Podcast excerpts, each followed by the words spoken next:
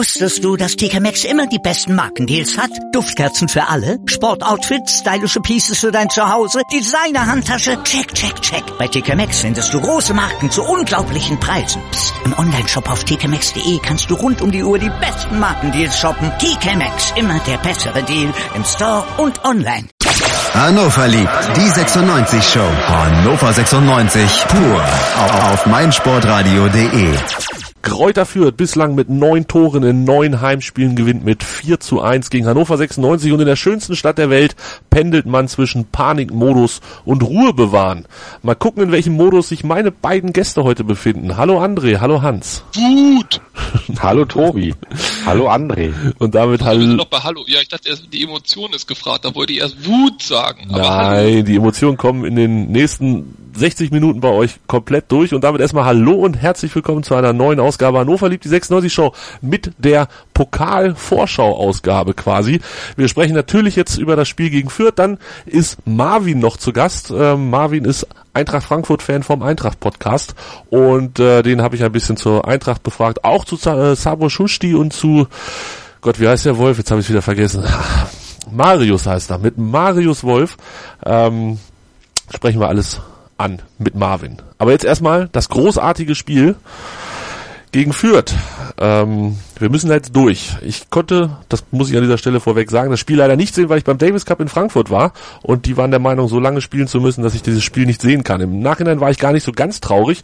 Bin bisher auf zwei Zusammenfassungen gekommen, die ich mir angeguckt habe und ich gestehe, dass ich mir vorher auch wirklich überlegt habe, mir das ganze Spiel anzugucken, aber nach dem 4 zu 1 hatte ich da keinen Bock drauf. Deshalb müssen Hans und André das Ganze jetzt tragen und meine Fragen zu dem Spiel alle beantworten. Das heißt, wenn ich was frage, will ich es wirklich wissen. Ich weiß nicht die Antwort bereits, sondern ich will es wirklich wissen. Und anfangen möchte ich gerne mit drei Tweets, die ich während des Spiels durch meine Timeline habe rauschen sehen. Und es war nur ein kleiner Ausschnitt. Ähm, es gab viel, viel mehr. Und ich fange mal an. Der Christian Purps hat geschrieben, was 96 hier bislang abliefert, das ist indiskutabel.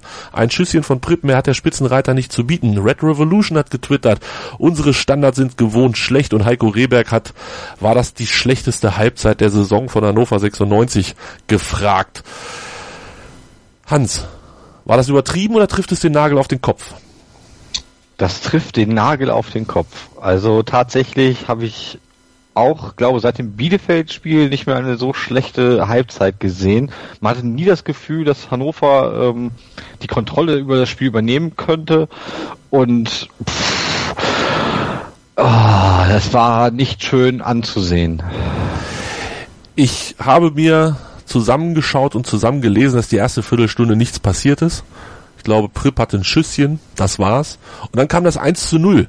Dursun heißt der junge Mann, macht sein, glaube ich, siebtes oder achtes Tor und macht das mit einem Fallrückzieher im Strafraum von Hannover 96 mit drei 96 Spielern drumrum.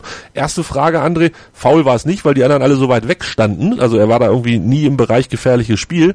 Ähm, aber warum standen die denn alle weg? Ich habe Strandberg gesehen, ich glaube, Prip stand hinter ihm, Strandberg vor ihm und noch ein Dritter irgendwo in der Nähe. War das die ganze Zeit so, dass wir so schlecht verteidigt haben? Ne, bis dahin nicht. Ab da, also ist ja nicht so, als ob Kräuter Fürth die ganze Zeit angelaufen ist, einen riesen Druck gemacht hat und uns an die Wand gespielt hat, sondern äh, im Prinzip wo sie mal in die Nähe von unserem Tor kamen, haben sie ja auch direkt getroffen. Jetzt kann man das mit unfassbarer Effektivität und Kaltschnäuzigkeit ähm, erklären. Oder aber, wie so häufig bei Hannover 96, dass wenn der Gegner kommt, der immer gleich eine Riesenchance hat, wo dann der Schauner großartig parieren muss. Oder wir Glück haben müssen, dass die Stürmer äh, nicht mehr sich daran erinnern, dass sie Stürmer sind oder sie eben treffen. Und im Fall bei Kräuter Fürth haben sie wirklich nahezu aus jeder Chance ein Tor gemacht.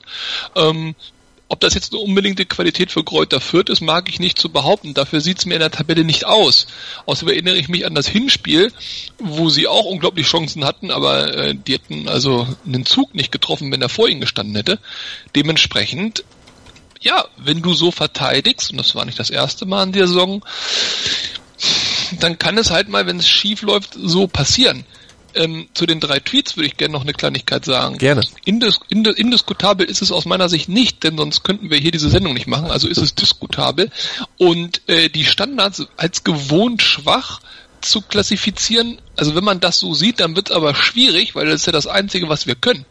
Ähm, oder wofür wir auch zu Recht oder zu Unrecht gelobt werden. Also wenn ich mir, kleiner Vorgriff, schon mal die Pressekonferenz von dem Herrn Kovac angucke, dann sagt er im Prinzip, Hannover 96 ist gefährlich bei Standards, also dürfen wir sie nicht faulen, ansonsten hauen wir sie weg. So. Ähm, und auch unsere Tore, wenn man sich die anguckt, haben einen relativ hohen Standardanteil. Das bedeutet für mich, das ist noch eine unserer Stärken. Und wenn man das schon als Schwäche erkennt, dann ist es aber zappenduster. Hans, sind unsere Standards eigentlich unsere Stärken? Ja, ne? Ein bisschen eigentlich. Also ich finde auch, also ja, ein bisschen. Äh, Formuliere die Frage um, waren die Standards unsere Stärken? Also würde ich das auch mit einem Ja beantworten. Ähm, ja, nach, nach einem Spiel kann man ja nicht alles jetzt in der Rückrunde. Ja, kann man ja nicht alles über den Haufen werfen. Man muss ja da, ich würde das gerne Gesamtsaison betrachtet sehen. Dann ja oder nein? Außerdem also hat der doch ein Tor gemacht nach Standard. das habe ich ja schon gar nicht mehr gesehen, weil ich habe dann irgendwann tatsächlich ich Schnauze vor, habe eine super Dokumentation über UFO-Sichtungen gesehen. Also, ich habe das 4 zu 1 dann, äh, nicht gesehen, auch noch gar nicht mehr angeguckt mehr, weil ich einfach von dem Spiel nichts mehr sehen und hören wollte. Nein, natürlich Gesamtsaison gesehen ähm, stehen wir da ganz gut da, statistisch. Ähm, was auf dem Platz derzeit gezeigt wird, gesagt, ich hatte heute auch eine heiße Diskussion schon mit Kollegen. Ähm, der eine war ganz klar der Meinung, dass wir ähm, spätestens nach dem Dresden-Spiel einen neuen Trainer haben. Der andere ja gut, was äh, Tobi und ich auch immer gesagt haben, ich glaube, André äh, würde auch zustimmen, er hat das auch schon gesagt, dass wenn man den Trainer äh, wechseln wollen würde, hätte man das vor der Saison machen müssen.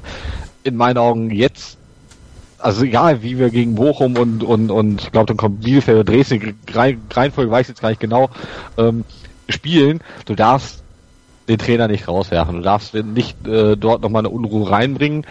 Ähm, wenn man es positiv betrachtet, haben wir mit den Leistungen, die wir bisher gezeigt haben, stehen wir auf Platz zwei der Liga. Und das ist erstmal das, was unter dem Strich steht. Über den Trainer sprechen wir nachher noch oder über, über was passiert, wenn. Ähm, lass uns noch kurz ein bisschen beim Spiel bleiben. Das zweite war ein Freistoß, das 2 zu 0 für Fürth und äh, das war irgendwie fünf Minuten nach dem 1 zu 0. Ein Freistoß, ich habe mir das äh, in der Zusammenfassung tatsächlich mehrfach angeguckt. Ähm, gefühlt waren alle Fürther da, wo der Ball war und ich weiß nicht, ob unsere Verteidiger auf Abseits gespielt haben oder ob sie nicht verstanden haben, dass der Freistoß quasi in den Rücken dieses Getümmels im Strafraum geschlagen wurde. Ähm, also haben die geschlafen, André, haben die geschlafen oder haben, war das Nein, Absicht? das kann ich dir genau erklären. Die haben fast alle auf Abseits gespielt. Aber halt einer nicht.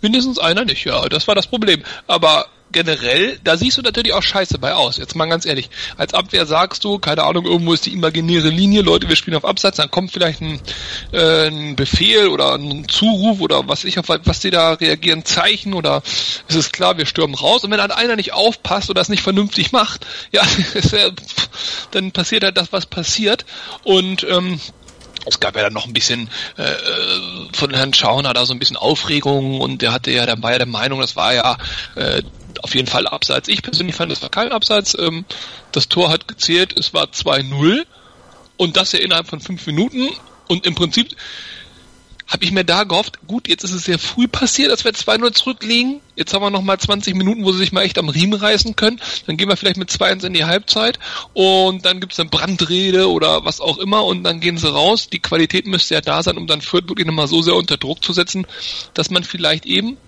Parallele, Hans hat's gesagt, zum Bielefeld-Spiel dann eben nochmal dreht oder zumindest zu einem Remis kommt. Ähm, Kann man aber nicht.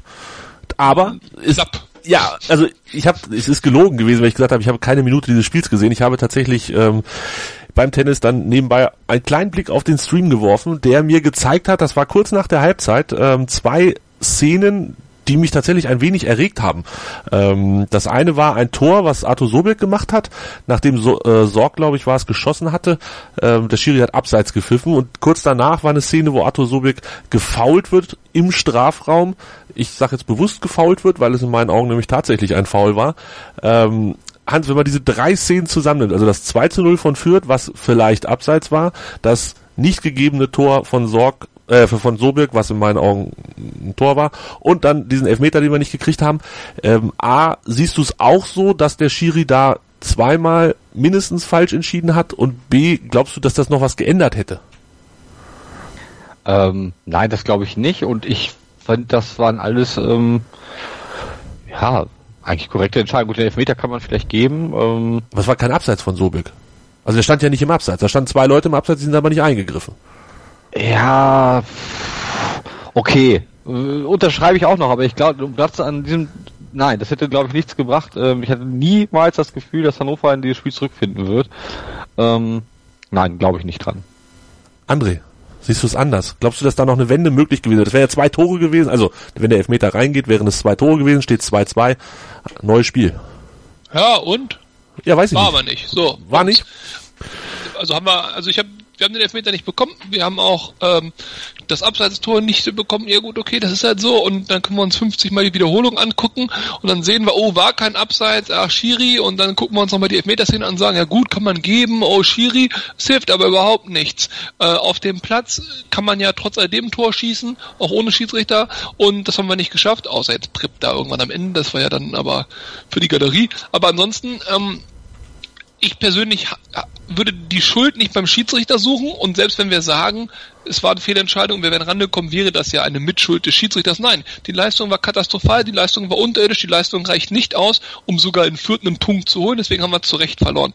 Wie das am Ende sich im Ergebnis widerspiegelt, ist mir egal, aber ich äh, bin da gar nicht äh, so unglücklich drüber, denn ein möglicher Elfmeter hätte ja vielleicht auch das Gesamtbild auf dieses Spiel etwas verzerrt. Und da möchte ich nochmal das Spiel in Kaiserslautern uns in Gedächtnis rufen, was auch katastrophal war, nur da haben wir gewonnen. Und gegen Kaiserslautern, wir haben es im letzten Podcast auch kurz diskutiert, also äh, wenn das gegen Sobich ein Elfmeter ist, und es war einer, dann muss man im Prinzip das Ding auch äh, gegen Kaiserslautern für Kaiserslautern pfeifen und dann machen die vielleicht das 1-1 und dann drehen die vielleicht auch nochmal das Spiel. Also in so einer Saison, das gleicht sich alles aus meiner Sicht aus.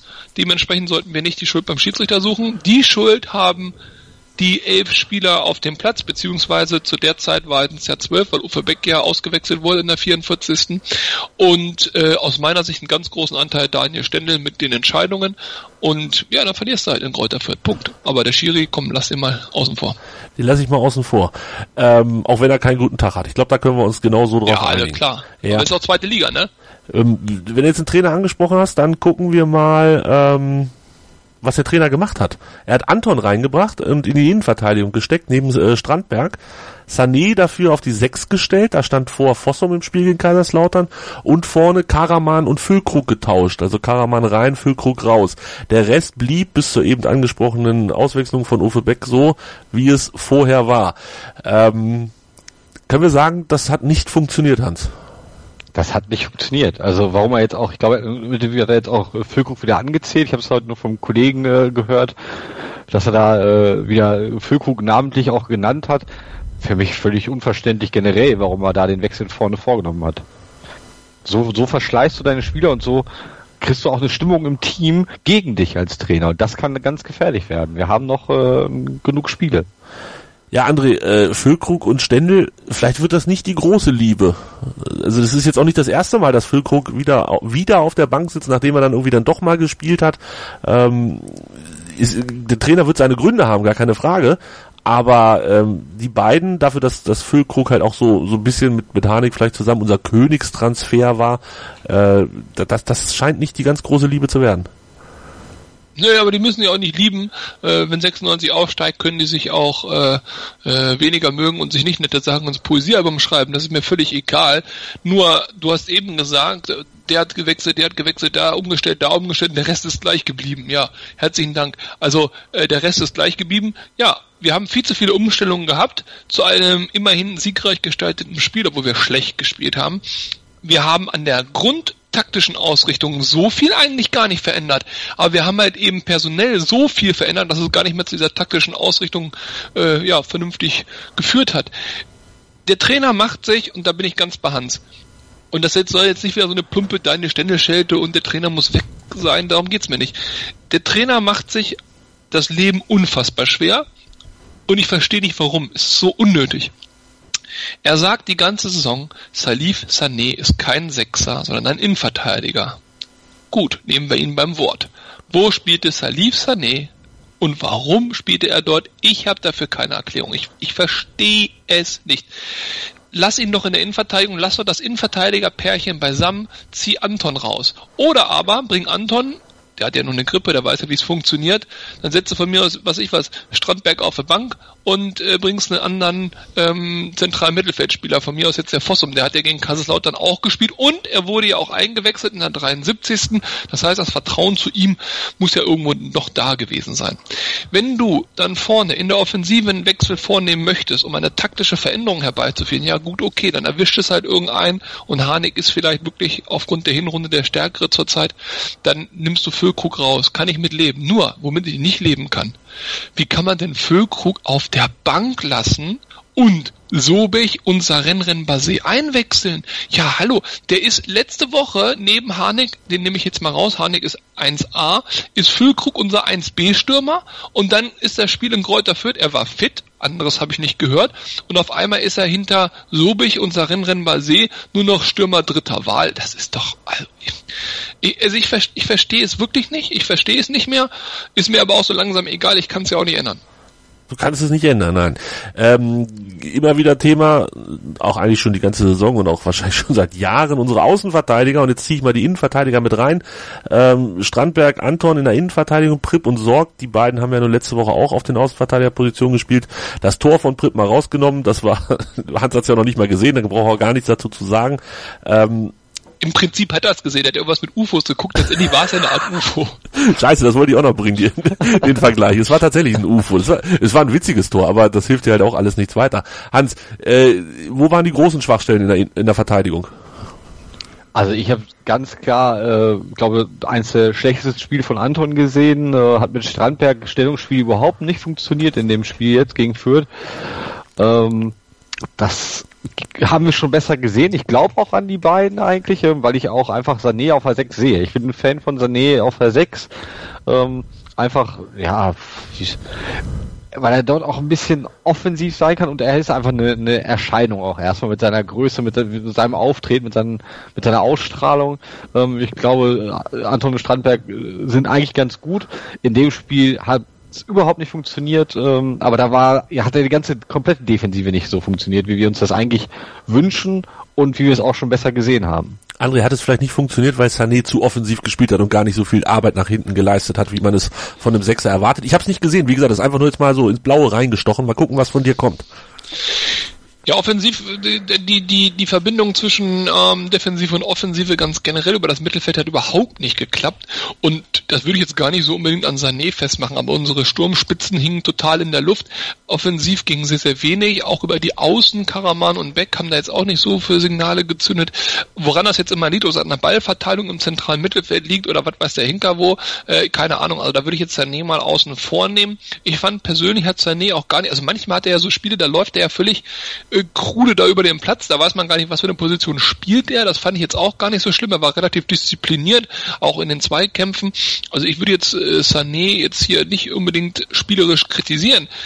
Äh, ich kritisiere nur, dass er auf der Sechserposition gespielt hat, weil wenn ich die ganze Saison sage, er ist Innenverteidiger und kein Sechser, dann kann ich ihn auch nicht einfach mal so als Sechser bringen im ersten Moment, wo die Not da ist, denn du trittst damit allen anderen wie dem Fossum zum Beispiel, vor Schienbein, ja.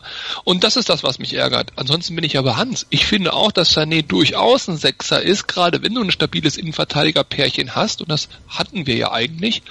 Und unnötige Baustelle. Ja, was ist denn jetzt nächste Woche zum Beispiel wieder? Oder von mir sogar morgen im Pokal? Ähm, möglicherweise kehrt der Kapitän ja zurück, möglicherweise ähm, gibt es weitere Optionen, ja, dann trittst du doch schon wieder den, das nächste Problem durch die Gegend. Also ja, es ist, es ist, es ist, wir haben es so oft schon so angesprochen und man, man fühlt sich wie so eine tibetanische Gebetsmühle. Also ich, ich, ich, ich, ich, ich sehe den Masterplan nicht, ich habe ihn bis jetzt aber noch nicht gesehen und ich glaube, ich werde ihn auch diese Saison nicht mehr von Stände sehen. Martin Harnik, erstes Spiel 82 Minuten, 82 Minuten gespielt, jetzt gegen Fürth 73 Minuten. Hans, wie viele Torschüsse hat er abgegeben? Gefühlt gar keinen. Und tatsächlich ist es auch gar keiner. Also, Ach, das siehst du, also ja. Ähm, er wirkt irgendwie so ein bisschen, ich habe keine Ahnung, ist ja keine Bindung zum Spiel, wirkt ein bisschen schlapp. Ähm, ja, gef gefällt mir auch aktuell ganz und gar nicht. Ähm, es ist, ist keiner so wirklich in Form. Wo ist eigentlich, was ist eigentlich mit Klaus?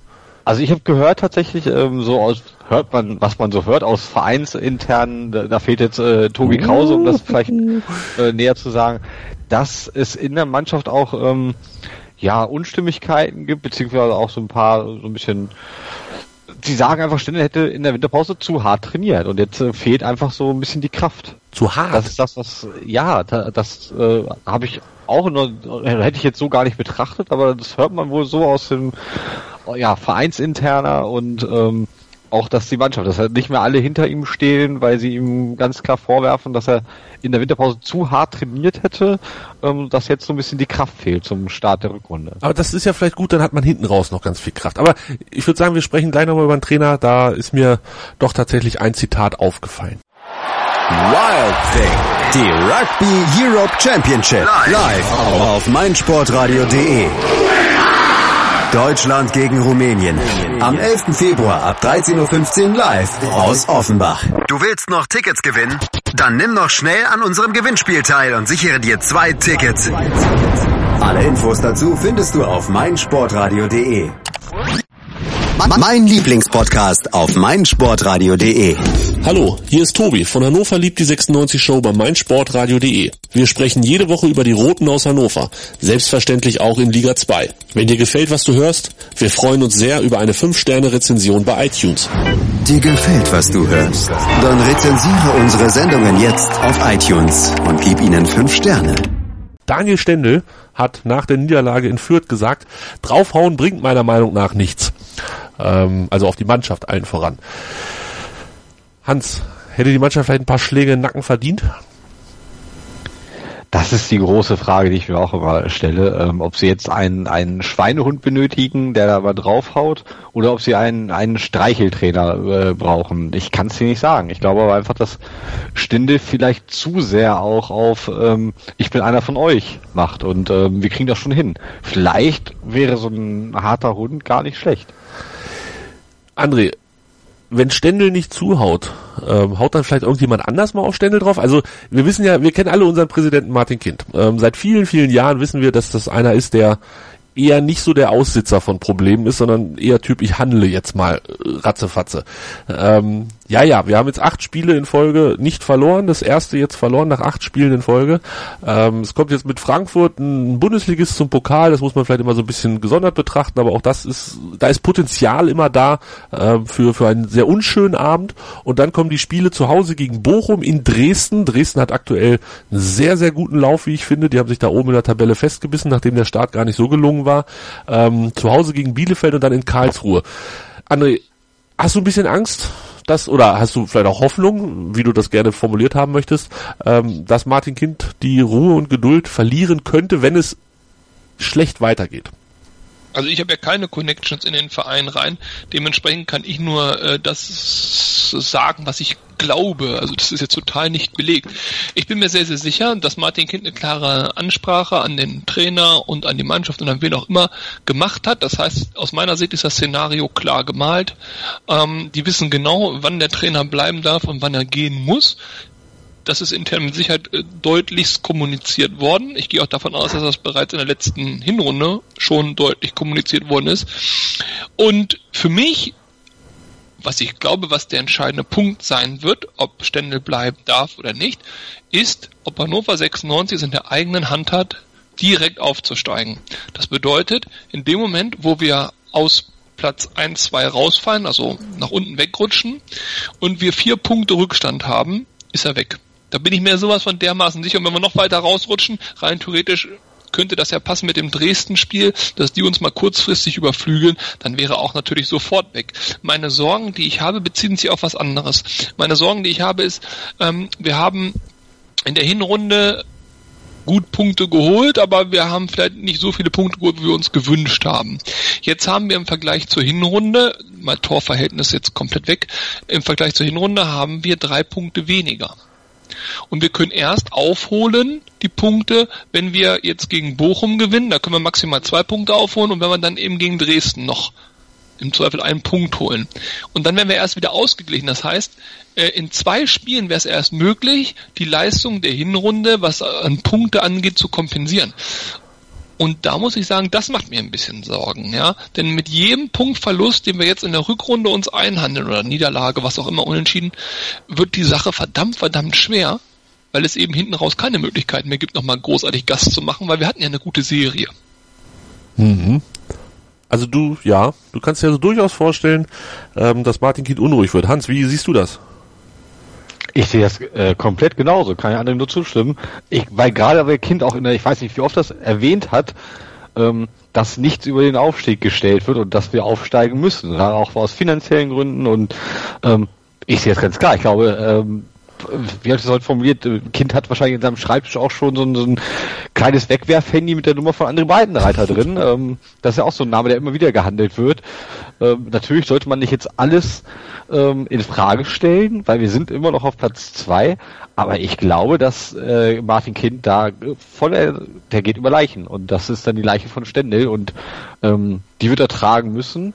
Ähm, ja, bin ich ganz bei André. Ja, wie, wie dramatisch ist es denn jetzt eigentlich? Also ähm, genau, das ist die Frage. Das ist das die Frage. Also die, die zweite Liga, ich habe äh, getwittert, glaube ich, am Samstag, als Eintracht Braunschweig sich da gegen St. Pauli zu Hause nicht ganz so glücklich angestellt hat. Äh, Dullis, Zweitliga Dullis. Ähm, wir verlieren, verlieren dadurch die Tabellenspitze, dann verliert Braunschweig, dadurch werden wir wieder Tabellenführer und am Ende war es halt nur Stuttgart, die gesagt haben, jo, dann nutzen wir das mal aus. Ähm, ich persönlich bin ja der festen Überzeugung, dass Eintracht Braunschweig, das hat man jetzt am Samstag auch wieder gesehen, die sind nicht Platz eins oder zwei Material. Das kann ich mir einfach nicht vorstellen. Die haben eine Bombenhinrunde gespielt ähm, und man braucht, glaube ich, nicht so viel Bundesliga gesehen zu haben, um zu wissen, dass Braunschweig nicht immer eine gute Rückrunde hinlegen kann. Die Frage ist aber, was kommt dahinter? Union Berlin, Dynamo Dresden, eben angesprochen, der Aufsteiger, ähm, die jetzt wirklich ein bisschen Fahrt aufgenommen haben. Heidenheim hat ein bisschen Sand, äh, Heidenheim hat ein bisschen Sandhausen abgelassen, ein bisschen Luft gelassen, ähm, so in den letzten Spielen. André, ist da eine Mannschaft, die du potenziell siehst, die uns aus den Top 3 verdrängen kann weil ich sie, oder auch vielleicht sogar aus den Top 2 verdrängen kann, weil wie gesagt, ich sehe Braunschweig nicht als, als eine Mannschaft, die uns ähm, da oben noch rausfischt. Ja, das habe ich ja versucht letztes Mal zu sagen. Ich erwarte von Hannover 96 mehr oder weniger eine 70 Punkte Saison. Ein bisschen mehr sogar eigentlich, aber das ist jetzt sehr unrealistisch. Und mit einer 70-Punkte-Saison ist das, da brauchen wir uns über andere Mannschaften keine Gedanken mehr machen. Ich persönlich finde es schon besorgniserregend. Jetzt klar, Häme, weil der direkte Rivale ist mir schon klar. Aber ich finde es schon besorgniserregend, dass wir uns auf äh, die Ergebnisse zumindest mit einem halben Auge, jetzt sogar vielleicht schon mit einem ganzen Auge, von Braunschweig, Union Berlin, Dresden und Sandhausen, jetzt hast du noch Heidenheim ins Spiel gebracht, dass wir darauf achten müssen. Normalerweise muss Hannover 96 in der Lage sein, aus eigener Kraft, ohne auf irgendwelche Gegner zu achten, da relativ deutlich durchzumarschieren. Das scheint schon mal nicht der Fall zu sein. Das finde ich sehr, sehr besorgniserregend. Noch sieht der Tabellenstand gut aus mit Tabellenplatz 2. Ich finde aber, wenn ich mir die Zahlen jetzt genauer angucke, dass es noch nie so eng war da oben wie jetzt eben nach diesem Spieltag. Und eng meine ich jetzt negativ, ja, für uns. Äh, man hätte sich besser absetzen müssen. Und Stuttgart ist erstmal weg. Jetzt sagt ihr, wieso sind doch nur drei Punkte? Ich beziehe das nochmal auf eigene Kraft. Stuttgart kann aus eigener Kraft aufsteigen als Erster. Wir können aus eigener Kraft nicht mehr Erster werden. Doch, wenn wir Stuttgart außer, schlagen. Naja, wenn wir gegen Stuttgart spielen, aber Stuttgart spielt ja auch gegen uns. Ja, ja, wenn wir die schlagen, dann sind wir aus eigener Kraft ja, eigentlich vorbei. Das meine ich damit aber nicht. Aber wenn wir aus eigener Kraft, klar können wir Stuttgart schlagen, aus eigener Kraft meine ich, aber Stuttgart hat es ja auch in der Hand. Die, die könnten die gleichen Argumentationen fahren, aber können ja nicht beide gewinnen. Also, ähm, wir sagen, dieses Spiel muss man mal ausklammern. Aber wir wollen ja auch gar nicht Erster. Also natürlich wollen wir gerne Erster werden, aber wir müssen ja gar nicht Erster werden. Es reicht ja theoretisch auch Zweiter. Ja, Zweiter reicht natürlich aus, aber aber die Frage ist, wir sind jetzt abgerutscht auf 35 äh, Punkte und jetzt, ähm, was für mich das Entscheidende ist, Stuttgart hat nur 38 Punkte, also ist im Prinzip nur ein Sieg dazwischen. Torverhältnis jetzt nochmal kurz beiseite genommen. Aber Stuttgart hat zwölf Siege zwölf Siege bei sieben nicht gewonnenen Spielen. Wir haben zehn Siege bei neun nicht gewonnenen Spielen. Also entschuldigt mal bitte, das finde ich ist frappierend. Und mir geht es jetzt nicht darum, in dem Spiel war der Schiedsrichter schlecht und da hätten wir und da müsste man doch und so. Das ist das, was auf dem Papier steht. Das sind die Fakten. Zehn Siege und neun Nicht-Siege. Das, das passt in der Relation für mich überhaupt nicht. Ähm, wir brauchen deutlich mehr Siege im Vergleich zu den Nicht-Siegen und das macht mir Sorgen. Denn Union Berlin als Beispiel oder Dynamo Dresden, ja, Union Berlin neun Siege, Dynamo Dresden, Sandhausen, Heinheim acht Siege, die sind ja nicht weit weg. Die sind nicht weit weg, in der Tat. Und äh, was mir viel mehr Sorgen macht oder was mir tatsächlich wirklich Sorgen macht, ist, dass es halt auch nicht immer gut aussieht. Also ähm, klar, wenn du sowas sagst, ja, wir haben jetzt gewonnen und, es sah nicht gut aus, äh, dann heißt es, ja, aber Hauptsache gewonnen und die Punkte sind wichtig und so weiter. Aber wenn wir einfach nur ein bisschen zurückgucken, wir haben das Lautern-Spiel angesprochen, das 1 zu 0, da können wir am, am Ende alle froh sein, dass wir da drei Punkte mitgenommen haben gegen Fürth haben wir nicht gut gespielt und dann auch dementsprechend die Quittung gekriegt. Das Sandhausen-Spiel, ich erinnere mich an den letzten Spieltag der Hinrunde, ähm, 0 zu 0 war auch kein großes Ding und das könnten wir noch über viele, viele Spiele so fortführen. Also ähm, André hat es ja eben so, so ein bisschen angedeutet. Ähm, man, man dominieren und, und einfach auch mal eine Serie hinlegen, die, die, die einen nach vorne bringt und Abstände vielleicht auch reißt, weil man einfach gut spielt. Und ich, ich bin ja der Überzeugung, wenn man gut spielt, kann man sich Chancen herausarbeiten. Das ist das, was für mich gut spielen bedeutet. Ob man die dann alle reinmacht, okay, ist eine andere Geschichte, aber wenn man kann sich keine Chancen rausarbeitet, und da sage ich gerne wieder, wie viele Torschüsse Martin Harnik zum Beispiel hatte, ähm, dann kann man auch Spiele einfach nicht gewinnen, zumindest nicht über lange Sicht. Dann kann es nur über Glück laufen. Klar, das kannst du immer haben, dass du einfach drei Elfmeter jedes Spiel geschenkt kriegst, aber da kannst du dich nicht drauf verlassen. Worauf du dich verlassen kannst, ist guten Fußball, Chancen rausspielen und dann kommt der Erfolg von ganz alleine. Hans, wie dramatisch ist es, dass wir so, dass wir wirklich teilweise schlechten, richtig schlechten Fußball spielen? Noch nicht so dramatisch, weil ja auch, man muss ja fair bleiben, auch die Liga nicht so stark ist. Das Problem, was ich hier sehe, ich sehe Stuttgart nicht nur seit gestern eigentlich ähm, als sehr, sehr starke Mannschaft mit einem sehr, sehr starken Kader und äh, das haben sie gestern einfach, ich weiß, wer das Spiel gesehen hat, sie haben wirklich souverän gespielt, das, was man bei Hannover ja gerade vermisst. Und ich weiß nicht, in der, in der Geschichte ist es, glaube ich, erst einmal passiert, jetzt, ähm, dass zwei äh, Absteiger gleich wieder aufgestiegen sind. Und wenn ich dann ja Stuttgart nehme, dann äh, sollten wir ja Geschichte schreiben, wenn wir auch dann hoch wollen als Absteiger. Und da musst du, du musst auch mal ein überzeugendes Spiel machen. Du musst, wie am Anfang der Saison, das 4 zu 0 gegen Lautern, da, da, da hat man natürlich so ein Hochgefühl. Da hatte die Liga auch erstmal Angst, aber oh Gott, was ist denn da mit Hannover los? Und es bröckelte immer weiter, immer weiter.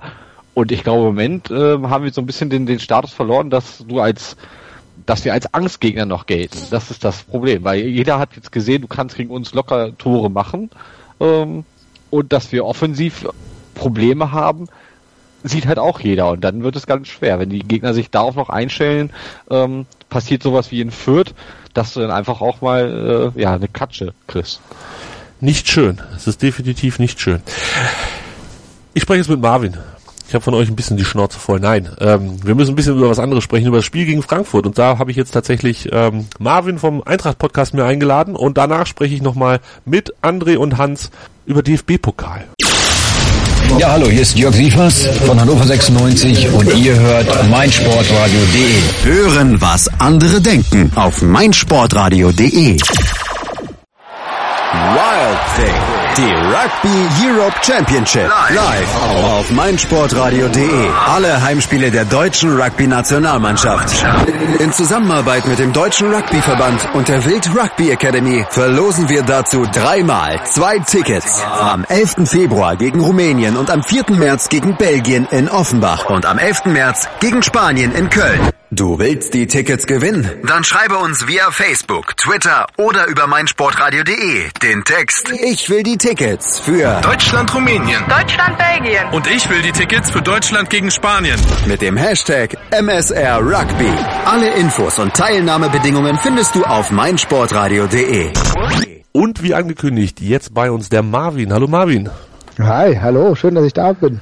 dass, ihr, dass ihr mich eingeladen habt. Ja, Ja, ich, ich finde das sehr, sehr schön, dass du da bist. Äh, Marvin ist vom Eintracht-Podcast und ihr findet ihn bei Twitter unter marv 2.0 und ähm, die 2 und die 0 werden als Zahl geschrieben, damit er ihn auch wirklich findet. Ähm, Eintracht-Podcast ist ja tatsächlich eine, ja, ist eine Institution im, im Sport-Podcast-Bereich, kann man das so sagen? Ja, vielen Dank. Also ich nehme das Kompliment natürlich gerne an. Sind wir jetzt äh, knapp seit, lass mich überlegen, sechseinhalb, fast sieben Jahren dabei. Also ich würde schon sagen, wir haben schon ein bisschen was mitgemacht, ja. Und Institution klingt natürlich sehr gut. Das nehme ich gerne für mich in Anspruch. Das denke ich, kann man auf jeden Fall so sagen. Ähm, Marvin, eine Frage, die quasi jeder kriegt, der das erste Mal mit dabei ist. Letztes Mal hatte ich, glaube ich, den Basti für die Eintracht hier mit in der Sendung. Wieso Fan von Eintracht Frankfurt? Was ist da passiert? Äh, fern von Eintracht Frankfurt äh, hing maßgeblich damit zusammen, weil ich natürlich in der Gegend auch groß geworden bin. Ja, also ich glaube, sonst wäre vielleicht einiges anders gelaufen. Vater hat dementsprechende äh, Zuneigung gehabt, die er mir aber später offenbart hat, weil er früher zu viel gelitten hat und dann hat er gesagt, äh, er will eigentlich mit dem Fußball nichts mehr zu tun haben. Aber durch meine Freunde, äh, durch den Freundeskreis, weil wir immer auch Fußball gespielt haben, sind wir irgendwie dann zur Eintracht gekommen, dann irgendwann das erste Mal im Stadion gewesen, noch vor dem Abstieg. Äh, Leute wie Köpke gesehen. Köpke, ich war großer äh, Torhüter-Fan, der hat dann zu der Zeit lustigerweise äh, bei der Eintracht gespielt und da war es dann irgendwann um mich geschehen, um diese Atmosphäre, auch wenn das erste Spiel, was ich glaube ich gesehen habe, einfach ein Freundschaftsspiel war. Und seitdem äh, hängt das Herz an diesem komischen Verein. ja, so geht das manchmal. Man kann da gar nichts äh, groß machen. Bist du Dauerkartenbesitzer? Fährst du auswärts? Ja, also ähm, Dauerkartenbesitzer, glaube ich, seit 13 Jahren. Auswärts früher mehr, heute seltener. Also das hängt natürlich mit Term Terminplänen zusammen. Man muss auch sehen, wann man arbeiten kann, weil ich oft samstags arbeite, weil ich das total klasse finde. äh, dann kann ich nebenbei mit meinen Kumpels ein bisschen Fußball gucken, die übrigens auch meine Kollegen sind. Also ich habe da, ich habe da momentan einen ganz guten Job. Das ist alles in Ordnung. Und ähm, ja, also auswärts nicht mehr so oft oft, aber äh, europäisch natürlich dann wieder gerne. Das haben wir uns beim letzten Mal gemacht. Und ansonsten, wenn es passt. Also nach Köln lassen wir uns nicht hingehen und es wird auch bald mal wieder nach München gehen, aber halt nicht mehr in dieser Regelmäßigkeit. Ja. Wie so wie das halt ist, wenn man nicht mehr 18 ist. Ja, aber das ist ja in Ordnung. Also bei uns gibt es ja auch unglaublich viele junge die nachdrängen, so äh, sehr motivierte 18-, 17-Jährige, ja, mit die Jogginghosen-Crew ist schon am Start und die wollen natürlich auch mal auswärts was erleben. Das ist vollkommen in Ordnung. Da kann man dann auch mal einen Schritt zurücktreten. Ja, du hast es gerade schon, du hast ja schon schon mit Europa, hast ja gleich dick losgelegt und ähm, ich würde sagen, wir sprechen ein bisschen über die Saison der Eintracht. Äh, wenn ich mich so ein bisschen zurückerinnere an den Sommer oder, oder an den August, als es so langsam losging mit der Saison, ähm, fällt mir eigentlich ein, dass viele Leute dem Kader von Eintracht Frankfurt relativ wenig zusammengetraut, äh, zugetraut haben. Ähm, man sprach von wild zusammengebasteltem Kader und ähm, Alex Meyer noch so als als herausragende Figur, aber sonst viele Unbekannte und und viele, wo man nicht weiß, wo die ganze Reise hingehen wird. Ähm, man hat euch wenig zugetraut. Ihr seid Tabellendritter. Was ist da passiert? Ich glaube, das allermarkanteste ist der Trainer Kovac, der den Kader natürlich zum Teil zusammengestellt hat, aber es geschafft hat, auch schon in der Vorsaison, deswegen sind wir auch überhaupt nur drin geblieben, eine Chemie innerhalb dieser äh, dieses Verbundes herzustellen, die glaube ich einmalig ist, auch für die Eintracht generell. Also man hört ja auch nichts, es trinkt nichts, es trinkt keine Unzufriedenheit nach draußen. Äh, jeder, ich, momentan muss ich echt sagen, dieses alte Elf-Freunde-Gefühl kommt momentan absolut auf. Also du hast das Gefühl, die äh, kämpfen füreinander und äh, Kovac weiß einfach, äh, an welchen Stellschrauben er zu drehen hat und er wusste aber auch, für welche Position er die richtigen Spieler braucht und auch damit die charakterlich passen. Momentan funktioniert das alles herausragend. Ich glaube, kaum einer hätte wirklich vor der Saison mit so einer positiven Entwicklung gerechnet. Gut, die Saison ist noch nicht vorbei, aber wir haben, sind jetzt mit 35 Punkten gut dabei. Und äh, dass so viele Unbekannte so gut funktionieren, in erster Linie wirklich Kovac, aber muss auch sagen, ich glaube Bobic im Verbund äh, mit dem äh, mit seinem mit seiner linken oder rechten Hand, je nachdem äh, welche Hand ihr präferiert, ja, ist mir egal. Also mit mit seinem Adjutanten mehr oder weniger Hübner hat es gut geklappt, dass die auch dementsprechend unbekannte Leute auch äh, zur Laie verpflichtet haben, die dann weit über ihre gewohnte Qualität oder die, die Qualität, die man ihnen angedacht hatte, spielen. Ja, und auch unsere Spieler, die wir schon hatten, spielen über qualitativ gut, das muss man auch sagen. Also Ochipka spielt eine richtig gute Saison und das ist jetzt nur ein Name von vielen. Äh, Chandler auf der anderen Seite auch. Das hat man denen mittlerweile äh, gar nicht mehr zugetraut, dass sie so eine Saison noch spielen können. Nico Kovac, du hast ihn angesprochen. Ähm, er kam im März, wenn mich nicht alles täuscht, letztes Jahr. Ja. Also ein bisschen eher als unser Trainer Daniel Stendel, der kam ja, als das, das Kind schon komplett im Brunnen gefallen war, als das mit Thomas Schaf, auch da eine Parallele zu euch, ähm, ja. nicht funktioniert hatte dann hat er den Klassenerhalt geschafft. War es alternativlos, dass man ihn ähm, dann auch in der neuen Saison ähm, behält oder hätte es auch sein können, dass er nur zum Retten da war? Nee, also es war schon relativ gleich klar, dass wenn er die Klasse hält, dass sich hier ein äh, Konstrukt formiert, was über die Saison hinaus Bestand hat. Das hat man aber auch, äh, das hängt natürlich auch mit diesen Sympathiewerten zusammen. Also das darf man auch nicht vernachlässigen. Er ist gleich wunderbar gut hier angekommen. Er hat sich im Gegensatz zu äh, seinem Vorgänger Fee hier keine Feinde gemacht, ganz im Gegensatz, hat viel Positives bewirkt, auch in der Außendarstellung und ihm wurde aber auch Sympathie entgegengebracht, dann gleichzeitig auch wurde er eingebunden in äh, die Kaderplanung. Das sind alles Punkte, die dazu eigentlich geführt haben. Ich, ich kann mir sogar vorstellen, dass er wahrscheinlich auch äh, bei, äh, bei Abstieg geblieben wäre. Aber so war es ganz fest, äh, war ich mir ganz fest davon überzeugt, dass er über die Saison hinaus bleibt und dann haben wir die Klasse gehalten und da war das ganz sicher das Einzige, was man hätte überlegen können oder was hätte passieren können, wäre, dass ein anderer Verein gekommen wäre, der uns Kovac weggeschnappt hätte. Äh, das ist auch jetzt bald noch der Fall. Also ich meine, diese Saison passiert nichts mehr, aber wer weiß, wie es in der nächsten Saison bei Leverkusen aussieht. Zwei Jahre hat er noch einen Vertrag bei euch bis 2019. Mal schauen, genau. wie lange euch er, er euch erhalten bleibt. Ähm, ich werde dann immer ganz gerne einen Blick auf eure Zu- und Abgänge im, im Sommer letztes Jahr und jetzt auch in der Winterpause dazu. Das ist aber so ein Kraut und Rüben, dass ich mich echt schwer getan habe, ähm, mir da einen Überblick zu verschaffen. Also äh, Zambrano, Eigner habt ihr abgegeben. Das waren sicherlich zwei, die A, auch ein bisschen Geld in die Kasse gespült haben, aber die sicherlich auch nicht ganz unwichtig waren für die Mannschaft. Und dann die Zugänge, ähm, das ist ja schon fast schwer beeindruckend, wo die alle herkommen. Du hast es angesprochen, ihr habt euch auch ähm, Spieler geliehen von Everton, von United, von Real Madrid, aus Florenz. Äh, das ist eine, eine sehr interessante und ähm, ja, abenteuerliche, fast abenteuerliche ähm, Personalpolitik, die ihr da gefahren seid. Auf jeden Fall. Also da gibt's nichts. Und äh, ich denke, kaum einer konnte genau diese Wandlung oder diese Entwicklung vorhersehen. Der, der heute sagt, ja, er hat das genauso gesehen. Ja, der, naja, also der, der spinnt ein bisschen, ja. Denn das war nicht vorherzusehen. Und die Spieler, die, wir hatten eine unglaublich große Fluktuation. Und ich bin ganz ehrlich, ich sage auch, dass es für mich sehr bedenklich war, als wir Eigner abgegeben haben, dann noch zu einem Zweitligisten wie 1860 München. Und ich mir gedacht, meine Güte, der hat auch keine gute Saison gehabt. Aber das ist einer der Konstanten. Warum gibt mir den denn ohne großartigen Ersatz zu haben ab? Und dann auch äh, Zambrano. Natürlich war diese Zambrano-Sache, hat sich ein bisschen vertraglich ein bisschen anders gestaltet. Da waren uns auch einfach, ähm, ja, wie soll ich sagen, die Handlungsmöglichkeiten nicht mehr so gegeben. Dann, da muss man dann damit leben. Ja, Zambrano ist auch wirklich noch äh, zu verschmerzen. Aber trotzdem, und dann die ganzen Leute, die du geholt hast, ja, gut. Rebic kannte man, das ist ja, wie du angesprochen hast, der Mensch aus Florenz.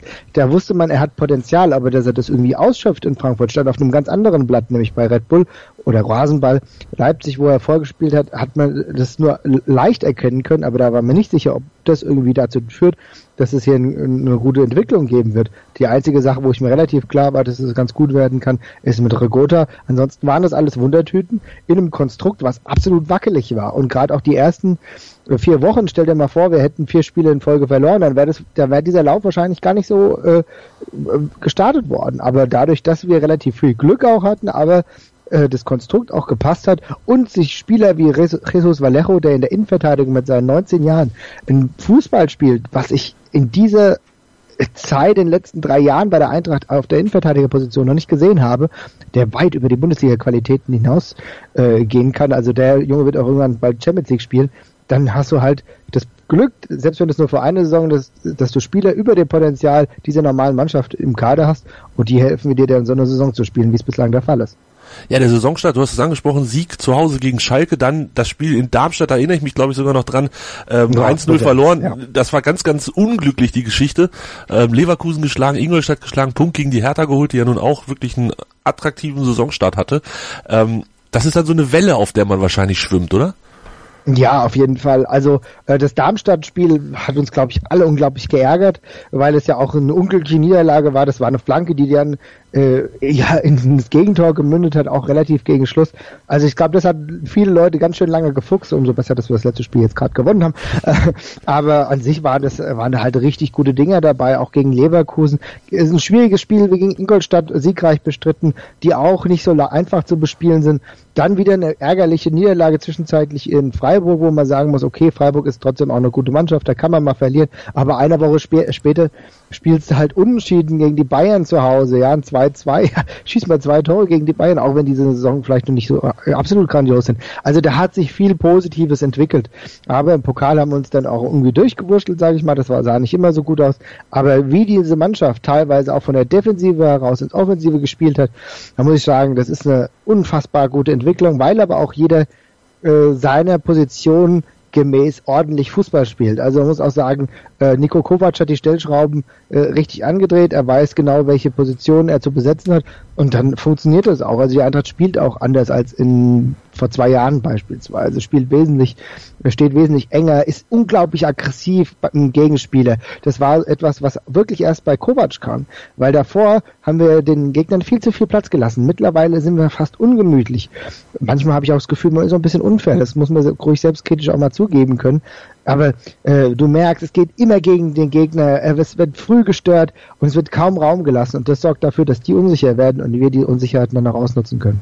Ja, beeindruckend auch allen voran natürlich die Defensivleistung. Also ich glaube, ihr habt neunmal ja. zu null gespielt, äh, insgesamt erst 15 Gegentore, wenn man dann guckt, äh, du hast es angesprochen, zwei gegen die Bayern gekriegt, drei beim 3-3 gegen Hertha und dann gegen äh, Leipzig nochmal 3-0 verloren. Also diese acht Tore aus den 15 Gegentoren rausgerechnet, bleiben noch sieben für 16 Spiele. Der Schlüssel Schlüssel mhm. scheint tatsächlich dieses Kompaktstehen und das Defensivverhalten zu sein. Auf jeden Fall. Also ich meine, wir haben natürlich mit Lukas Radetzky jemanden im Tor, der zu der absoluten Torhüter-Elite in der Bundesliga zählt. Das würde ich jetzt einfach mal so, ich meine, das klingt immer so heftig, wenn das jemand von der Eintracht sagt, aber ich denke, Lukas Radetzky, das kann man schon so sagen, ist einer absoluten Torhüter, den wir, einem absolut besten Torhüter, die wir für unglaublich wenig Geld im Vergleich bekommen haben. Das war ja das Jahr, als Kevin Trapp uns für 10 Millionen verlassen hat und wir Lukas Radetzky, glaube ich, für irgendwie 1,5 Millionen bekommen haben, den davon natürlich aber auch keiner großartig kannte, so jetzt wäre wenn du nicht gerade mega Experte bist. Ich hatte den Namen davor auch nur gehört und habe den einmal bei einem Spiel äh, der finnischen Nationalmannschaft gesehen, aber da ist er mir nicht in Erinnerung geblieben. Und dann entwickelt er sich so gut und dann hast du Leute wie David Abraham, der auch in der Vorsaison schon einer der zentralen Posten war, die den Laden hier irgendwie sicher gehalten haben in dieser unglaublich schwierigen Zeit. Und dann kommt mit Jesus Vallejo, wie eben schon erwähnt, ein herausragender Innenverteidiger dazu. Und dann plötzlich siehst du, dass sich auch auf den Außen wieder etwas entwickelt und die Qualität plötzlich durch dieses Kollektiv angehoben werden kann. Bastian Oczipka angesprochen, auf der rechten Verteidigerposition Timothy Chandler, der mittlerweile immer wieder mit äh, ausländischen Clubs in Verbindung gebracht wird, was vor zwei Jahren auch keiner geglaubt hätte. Und du merkst, es funktioniert. Ja, das ist ein Gerüst, was da funktioniert. Man darf aber auch nicht vergessen, dass ähm, Hasebe zum Beispiel eigentlich in der optimalen Form äh, und optimalen äh, Formation auch immer noch nach hinten rückt. Der gibt dann zeitweise den Libero. Das ist etwas ausgestorben, könnte man fast meinen, aber er macht es und sorgt da auch nochmal für Stabilität, die dann ins defensive Mittelfeld übergeht. Da kann er sich nämlich dann auch einschalten. Dann haben wir mit Mascarell jemanden geholt, den kannte davor auch nicht jeder von Real Madrid, den haben wir sogar fest verpflichtet ähm, für auch relativ wenig Geld, wie toll der sich entwickelt mit 24 Jahren. Und dann ist es halt einfacher. Dann hast du dieses defensive Konstrukt und wenn du dann noch die richtigen Offensivspieler hast, so wie wir sie zeitweise, wenn alle 14 haben, dann kann das alles gut funktionieren. Jetzt müssen wir ein bisschen noch die Verbindung zu Hannover 96 schlagen. Ähm, einen habt ihr abgegeben, der eine Verbindung zu Hannover 96 hat. Savo Schusti, ähm, der ist wieder zurück nach China gegangen. Und ja. Marius Wolf habt ihr geholt. Fangen wir mal mit Husti an. Ähm, das war, kündigte sich irgendwie schon so ein bisschen länger an, dann dauerte es ein bisschen, dann kam die Bestätigung. Äh, hat er keinen Platz mehr in der Mannschaft gesehen? Wollte er gerne wieder zurück nach äh, China? Gibt es da einfach mehr Geld? Was ist der Grund? Der einzige Grund ist der von dir letztgenannte. Also es geht hier allein um finanzielle äh, Möglichkeiten, die von Jabashushti ähm, hier genutzt werden, denn es wäre definitiv so gewesen, wir hätten nicht gewusst, wie, wie es nach der Saison weitergeht, weil hätte er genügend Spiele gemacht, wäre er automatisch verpflichtet worden. Äh, also das war seine Klausel. Weiß ich aber nicht, ob die Eintracht mit, 34, mit einem 34-jährigen Huschti für die nächste Saison geplant hätte. Dann gab es halt dieses Angebot, aber äh, was ihm mehrere Millionen verspricht, also ein richtig gutes Gehalt, viel besser als bei der Eintracht noch. Und dann wurde gesagt, okay, da wollen wir dir keine Steine in den Weg legen, dann machen wir das auch, wenn wir dich zwingend eigentlich benötigen würden. Denn äh, ich glaube, das kann man nicht wegdiskutieren. Zabel Schusti war in dem einen Jahr, in dem er bei der Eintracht war, ein unglaublich toller Faktor, der für Stabilität gesorgt hat. Er war wichtig, dass wir überhaupt die Klasse gehalten haben, hat einige unglaublich tolle gute, wichtige Pässe geschlagen, die zu Toren geführt haben, hat selber auch einige Tore geschossen und war an diesem Neuaufbau der Eintracht maßgeblich beteiligt. In dem Alter noch diese Qualitäten abzurufen, muss ich sagen, Chapeau, da habe ich meinen Hut gezogen, obwohl ich ursprünglich kritisch war, dass wir ihn verpflichtet haben. Also da muss man auch ein bisschen Selbstkritik üben. Das habe ich erst nicht so wirklich verstanden, aber deswegen sitze ich nur auf meiner Couch und andere sitzen an ihrem äh, Trainer, äh, äh, an ihrem Trainerstuhl. Ja, die wissen nämlich schon, äh, warum sie die und die Personalie verpflichten. Und er hat uns gezeigt, gezeigt, was er alles kann und hat dafür, hat dafür gesorgt, dass die Eintracht momentan so gut dasteht. Und ich habe ehrlich gesagt meine Bedenken, dass das über die Saison hinaus gut geht, weil uns fehlt jetzt definitiv einer. Das ist niemand, den wir jetzt noch ersetzen werden können. Insbesondere eins will ich noch hinzufügen, ist es immens ärgerlich, dass das so kurz vor dem Transfer, äh, beziehungsweise nach dem Schluss des mhm. Transferfensters äh, getätigt wurde. Das hat sich auch erst kurz vorher angekündigt. Die Eintracht war praktisch nicht in der Lage, zumindest wenn ich den öffentlichen ähm, Äußerungen, die es entnehmen soll, äh, war nicht mehr, äh, hat nicht mehr die Möglichkeit gehabt, hier nachzubessern, weil wir wissen alle, wie das ist. Wenn dann werden immense Summen aufgerufen, die konnte die Eintracht nicht zahlen. Die haben ja selber anscheinend rund 300.000 Euro jetzt für Huschti bekommen, also das ist jetzt nicht wahnsinnig toll. Aber okay, da zählt Menschlichkeit äh, lustigerweise oder interessanterweise vor der sportlichen wie soll ich sagen, Herausforderung für die Eintracht. Ich finde es menschlich total in Ordnung. Hoffe aber, dass die Eintracht sich da nicht vergaloppiert. Schauen wir mal, wie es bei ihm läuft und äh, dann auch, wie es bei euch weiterläuft. Marius Wolf ist zu euch gewechselt. Das ist einer, der sich bei uns eigentlich unter Daniel Stendel nicht hat durchsetzen können. Ähm, der hat, ich glaube, diese Saison gar nicht für uns gespielt und letzte Saison hat er, glaube ich, zweimal in der ersten Liga noch mitgekickt. Also ein Transfer, der der kam von 1860 zu uns, nicht als Erfolg zu bezeichnen war, ähm, wurde jetzt ausgeliehen zu euch. Ich weiß, als wir ihn verpflichtet haben, gab es viele Vereine, die ihn haben wollten. Äh, jetzt hat die Karriere so einen kleinen Knick eingelegt. Er ist jetzt zu euch gewechselt und nicht wie es eigentlich vorher hieß, äh, zu einem Zweit- oder Drittligisten. Da haben wir uns alle ein bisschen gewundert. Kannst du dir inzwischen erklären, was dahinter steckt? Ist es ähm, tatsächlich so, dass ihr in ihm eine große sportliche Perspektive seht oder ist, läuft es eher, ähm, ich habe es irgendwo bei Twitter gelesen, so vielleicht auch ein bisschen, bisschen böse formuliert war es, ähm, ja, wir müssen ja auch so, so ein paar Local Player äh, Regeln erfüllen, äh, dass er dafür geholt wurde? Ja, also ich glaube, ja, diese Local Play-Regelung darf man, glaube ich, wirklich nicht außer Acht lassen in, der, in dieser Betrachtung. Äh, ich denke schon, dass das einer der vornehmlichen Gründe war, weil wir ja auch jemanden abgegeben haben. Wir haben ja Enis Bunyakin zum Beispiel abgegeben und auch äh, Gereskia, die haben wir jeweils entweder ins Ausland, beziehungsweise also der eine ist nach Niederlande gegangen, der andere ist in die Drittliga gegangen. Das waren zwei Local Player, also zwei Spieler, die wir hier auch ausgebildet haben, die jetzt einen Verein verlassen haben. Und es kann schon sein, dass es wirklich damit zusammenhängt, dass jetzt Marius Wolf lustigerweise auch nur bis zum Saisonende und so wie ich das gesehen habe, auch ohne Option verpflichtet wurde. Also ähm, Na hier, Entschuldigung, ich unterbreche dich kurz. Hier heißt es ja. mit Option. Also da mit Option. Ja, okay, ja, ja. Wir hatten einen äh, Torwart von 1899 Hoffenheim geliehen. Ähm, der soll ohne Option zu uns gekommen sein, aber Wolf wiederum soll eine Option. Ah, jetzt sehe ich. Ja, die ja. soll irgendwie dabei liegen, so bei dem, was wir bezahlt hatten, damals anderthalb Millionen ungefähr. Stimmt, ich habe mich jetzt auf einen alten äh, Artikel vom, vom Kicker bezogen, da stand noch nichts mit Kaufoption, jetzt sehe ich anderthalb Millionen, ja, richtig. Okay, danke dir nochmal für die Info. Ja, ähm, okay, das macht für mich einigermaßen Sinn, denn zumindest hat Hübner ja auch äh, bei der Präsentation gesagt, dass sie äh, schon länger an Wolf interessiert waren, ihn eigentlich schon zu seiner Zeit bei 1860 ganz gerne an den Main gelockt hätten. Das hat damals nicht geklappt und jetzt sind sie sehr froh, dass die äh, Verpflichtung geklappt hat. Das klingt erstmal so, als hätten sie sich schon Gedanken gemacht. Ich würde erstmal sagen, auf der Position besteht unmittelbar kein Bedarf, rechts außen, ähm, der natürlich auch so ein bisschen zentral spielen kann, okay, als Mittelstürmer, aber äh, da haben, sind wir eigentlich gut genug besetzt, aber für den Konkurrenzkampf ist es auf jeden Fall nicht verkehrt. Ja. Das ist alles, was ich dazu sagen kann. Ich habe mir noch kein Training von ihm angeschaut. Vielleicht überrascht er uns positiv. Vielleicht auch schon morgen. Nein, das äh, wahrscheinlich eher nicht. Aber morgen ist es dann soweit. Wir müssen natürlich über ja. das Spiel sprechen. Ähm, wir sind uns beide einig, dass es natürlich nur über das Elfmeterschießen gehen kann. Äh, ihr seid oh, beide, ja. äh, beide Spiele im Elfmeterschießen gewonnen. Nein, ernsthaft. Was, ähm, was bringt Frankfurt mit? Gibt's Verletzte? Gibt's Gesperrte? Äh, worauf müssen wir uns einstellen? Also Verletzte gibt es leider viel zu viele. Also das ist wirklich auch ein Problem mittlerweile. Gerade jetzt Huschti ist gegangen, der, der war jetzt auch nicht fit. Also das darf man auch nicht vergessen. Das ist eine Komponente, die ich vergessen habe zu erwähnen. Der war ja auch gar nicht fit in den letzten Spielen. Ne? Und der wär, wird auch noch länger ausfallen. Also vielleicht auch dahingehend zu sagen, okay, als Eintracht, na gut, wir lassen ihn gehen. Er ist jetzt auch verletzt okay so. Ja, muss ich sagen, kann man alles nachvollziehen. Aber die Eintracht hat auf der defensiven Mittelfeldposition große Probleme aktuell. Medojevic äh, ist schon länger ausgefallen. Stindera, der schauen wir mal, ob der die Saison wirklich überhaupt wiederkommen kann. Dann ähm, Marco Fabian, Kreativzentrale, fällt auch aus. Da wird es momentan ein bisschen dünn. Das hat man jetzt auch gegen Darmstadt gesehen, dass das kreative Element absolut fehlt. Und da wieder, ähm, ja, wie soll ich sagen, das äh, das Brecheisen ausgepackt werden muss. Okay. Ähm, was, was wird euch erwarten? Also ich glaube, die Eintracht wird durchrotieren, wird viele äh, Kräfte, die die letzten Spiele durchgespielt haben, nicht spielen lassen. Was heißt viele, aber zumindest zwei, drei Spiele anderen Leuten dafür die Chance geben. Das wird von Kovac schon angekündigt.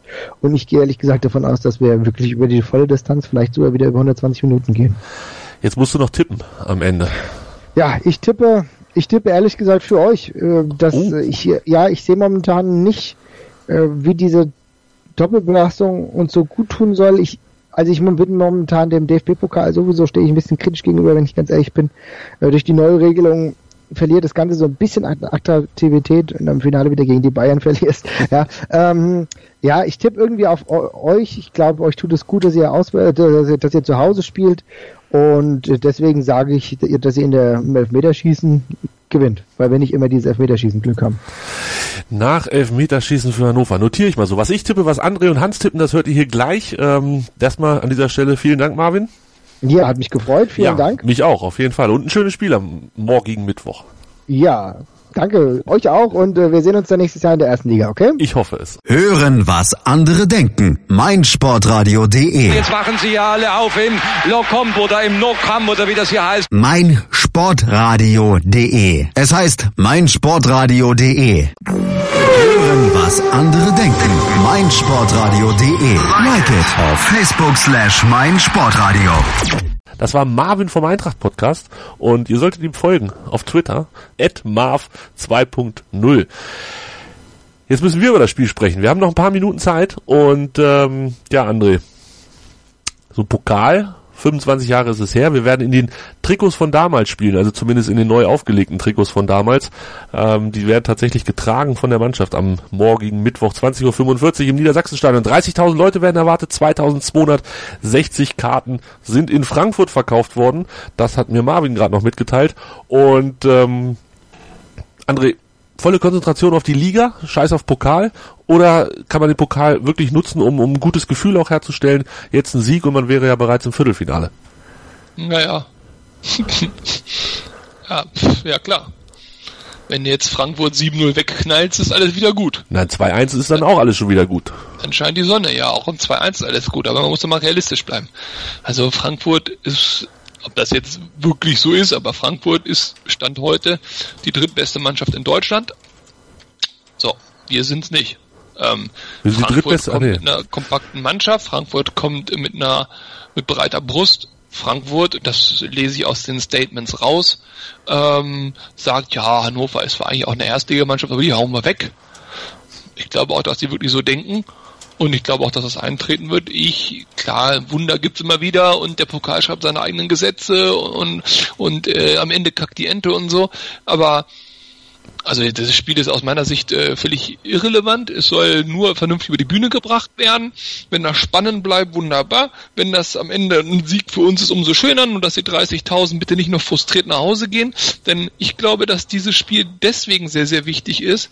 Nicht, weil wir im Pokal weiterkommen können, sondern weil es nochmal einen gewissen Motivationsboost oder das Gegenteil von Boost, dessen Namen ich nicht kenne, geben könnte.